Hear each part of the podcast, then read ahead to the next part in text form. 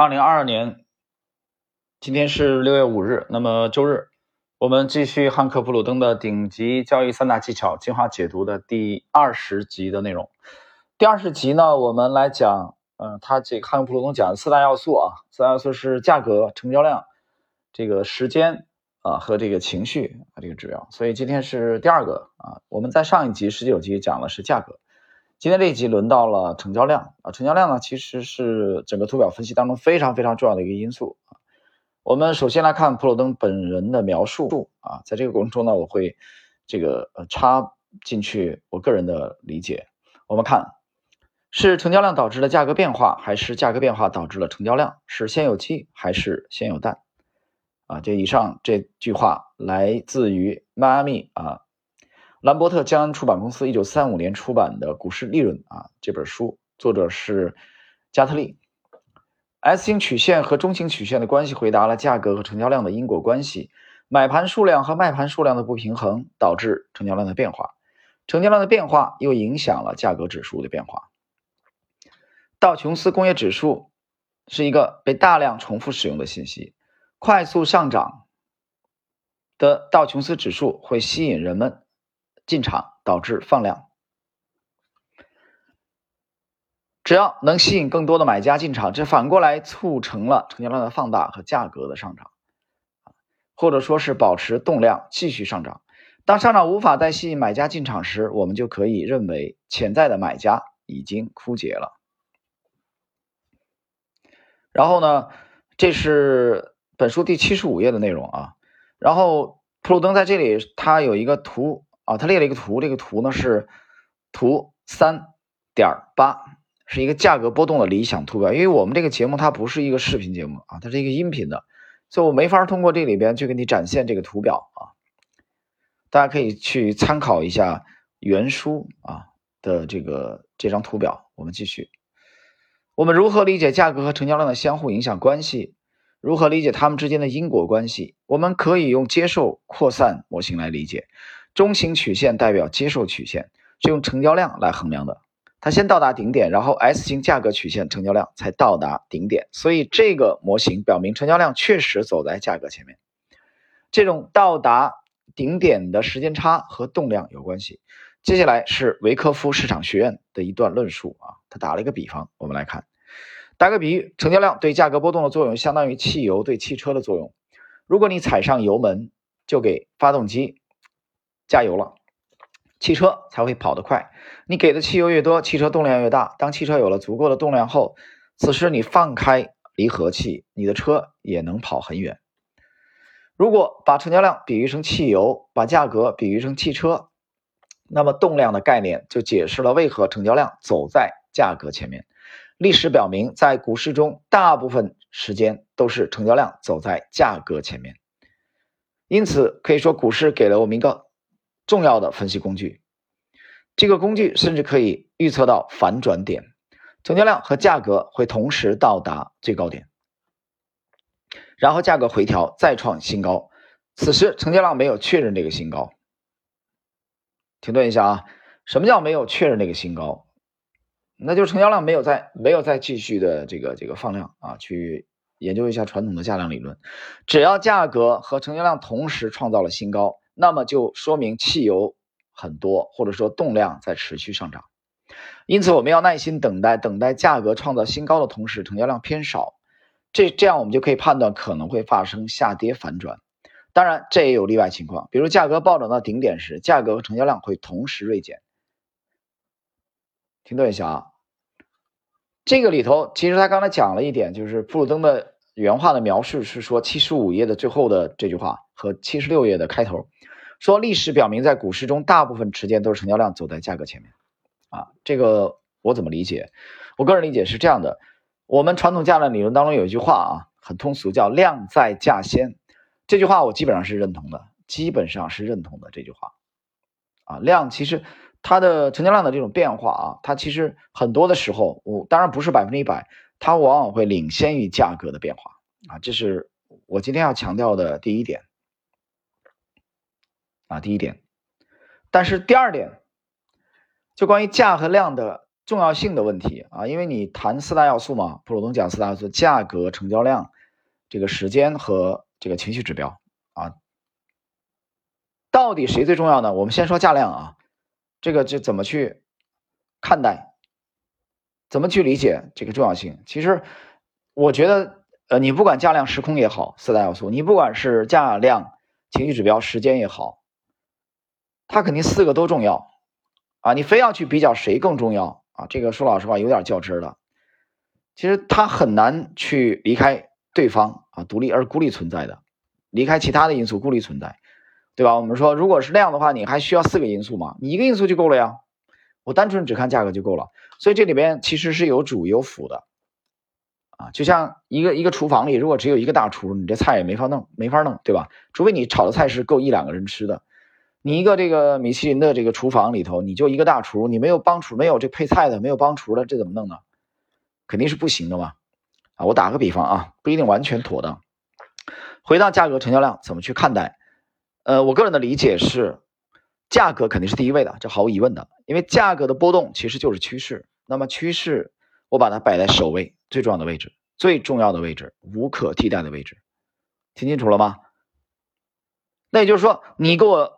离开讨论价格这个前提，在不讨论价格的走势、不讨论趋势的方向的情况下，你跟我谈放量、缩量啊，成交量同步不同步，我我认为都是扯淡，都是耍流氓，都是没有意义的，明白了吗？就脱离价格佐证的所谓的成交量这种变化，我连看都不想看。所以呢，就我本人而言，在实战操作中，我往往会把。呃，价格放在首位，就你把图表拿给我，我首先最关注的首先是价，这毫无疑问的啊。同时我会把量佐证上去，它是一个很重要的参考的指标，就它是一体的，明白吗？但是我讲了一句非常非常重要的话，就是脱离价格、脱离市场这个、脱离这个这个 market 它的趋势的啊前提下的去研究成交量，是我认为是无源之水，无本之木。啊，或者叫缘木求鱼，啊，这这句话很重要啊，大家去体会一下。接下来在随后，他又把这个成交量分为了四种啊，这个我持保留意见。比如说，他把成交量再细分，呃，又分为了这个，我们看七十六页啊，它分为了总成交量、上涨的成交量、下跌的成交量、能量潮。这个说老实话，我持保留意见，我觉得比较复杂啊，我实战当中我不这么用的啊，所以，呃，我挑这一节里边的，我觉得。相对比较重要的啊，我们来看，在七十七页，他讲了一句话：长期下跌以后，价格没有继续下跌，同成交量很大，这表明下跌快结束了，市场已经到了密集卖出区啊。这句话的前半段讲的是长期下跌以后，价格没有继续下跌，啊，有止跌迹象了，然后开始放量。他说下跌快结束了，市场到了密集卖出区，那这个时候怎么去界定这个下跌到底结束没结束呢？很简单啊，告诉大家一个方法。他刚才不是讲了吗？长期下跌以后价格不跌了吗？对吧？止跌了，或者说有止跌迹象了，不再创新低了，这个时候开始放量了。那这个下跌到底有没有可能结束呢？我们可以采用一个非常直观的方法。就是你在这个位置放出的密密集的成交啊，这个成交区不再被跌破，听懂了吗？说白了就一句话，就这个密集成交区没有在跌被跌破的情况下，我才可能进一步看高一线啊，然后在下一步的想象力或者憧憬展开，就是这个这个品种可能止跌了，听明白没有？哎，这是我们今天这个内容的讲成交量当中呢，其实是。第二个重点啊，第一个重点我刚才讲了，就是价格、成交量它们的相互依存关系，我讲了个人的理解啊。然后接下来，呃，今天这期内容非常简短啊，现在已经进入尾声了。第七十八页，七十八页这个普鲁登本人的原话是怎么讲？我们来看，请记住，市场的变化是从内部开始的，然后向外部拓展，内部的成交量行为会提前于外部的价格行为表现出来。这句话其实就是刚才我我提的那个量在价先啊。接接着。同理，成交量和价格会走在基本面消息的前面，听清楚了吗？他认为成交量和价格会走在基本面消息的前面，那也就是走在新闻的前面，走在资讯、走在传言的前面。听懂了没有？好，我把它翻译一下：成交量和价格合起来叫什么？学会道氏理论人回答我叫什么？今儿中午吃饭的时候，哎，我翻手机，我看了一下，昨天，昨天可能是一位听友吧，他在听这个，呃，因为他这边是这个。付费这块啊，我看到了，呃，对半不红的这个实战初级精讲系列的，他从第一集开始听的，就可能是很短的时间内，他已经连续听了五集了，就道氏理论。所以今天我们讲到这儿，我想起来道氏理论，成交量。回答刚才的问题，成交量和价格合起来叫什么？我做一个提问，大家回忆一下。我们回你回忆一下，我在这个系列当中讲过的，叫什么？叫市场行为，对不对？是不是叫市场行为？好，普鲁顿刚才那句话，我们可以翻译为市场行为走在基本面和消息面的前面，是吧？我觉得这句话还没还没到位，还不够啊，这个简洁。我们再来让它更简洁一点，怎么办呢？我们把市场行为再翻译为什么？扩展为图表。所以图表走在基本面消息的前面，图表走在资讯的前面，图表走在传言的前面，图表走在新闻的前面。听懂了没有？关于这点，我之前讲过一句话啊，就是价格和消息啊，就是新闻吧，news 啊，英文是 n e w s，消息，价格 price，p r i c e，到底谁在先？短线客绝大多数的散户认为肯定是消息在先吗？对吧？你放了一个四万亿的消息啊，我才去，对吧？我才去搞什么大基建啊？真是这样吗？我告诉你，真不是这样。就绝大多数情况下不是这样，是反过来了，是价格在新闻的前面，是成交量在新闻的前面，是市场行为在新闻的前面，是图表在新闻的前面，是图表在基本面的前边。听清楚了吗？有人说我不服，你胡说八道呢？OK，没关系。你不是觉得我胡说八道吗？我来告诉你，我们就回到那个零八年那个四万亿啊，那个四万亿的播出来，新闻联播。播出来那天去找，去找，呃，零八年的 三季度，你可以去去查当时的资料啊。新闻联播播出来，对吧？人民日报播，人民日报报道是第二天的事儿了。最快是新闻联播，头天晚上十九点整，对吧？报道这个四万亿的大放水，刺激，刺激经济，啊，避免进入衰退，没错吧？我告诉你。在这这一天，新闻联播播四万亿的这个消息之前，至少三天以前，当时有个股票叫太行水泥，已经退市了。我要是没记错，它代码应该叫六零零五五三，现在已经没有了，图表应该找不着了。啊，你要找一找东方财富的有一个金融终端啊，免费的，你在那上面搜一搜，说或许还有六零零五五三太行水泥，当时的名字。这个股票在这个。零八年的沪指从这个六幺二四点下跌到幺六六四点，这个暴跌了百分之六十以上的这个暴跌之后的反弹的第一波当中，它是领涨的股票之一，很重要领领涨股票，建材类的嘛，水泥嘛，太行水泥，太阳水泥从底部一口气拉出来了至少九个涨停板，我要是没记错的话，你去看去复盘，这九个涨停板至少有三个涨停板领先于新闻联播晚上的。十九点的这个新闻，四万亿的消息，听懂了没有？我想说明什么？我想说明的是，在新闻联播十九点公布四万亿这个消息之前，啊，somebody 或者叫 someone 已经知道了这个消息，一些资金已经知道了这个消息，他们入场去抢筹，率先已经拉出来了至少三个涨停板。两个还是三个，我记不清了啊，最少有两个或者三个，就是等新闻联播再出来的时候，实际上已经是第四个了，第四个涨停了，听懂了吗？这只是其中一个案例啊，一个案例而已。就是我们讲绝大多数情况下，价格在消息的前面。有人说，那你这我怎么想我也理解不了，你说的不对啊。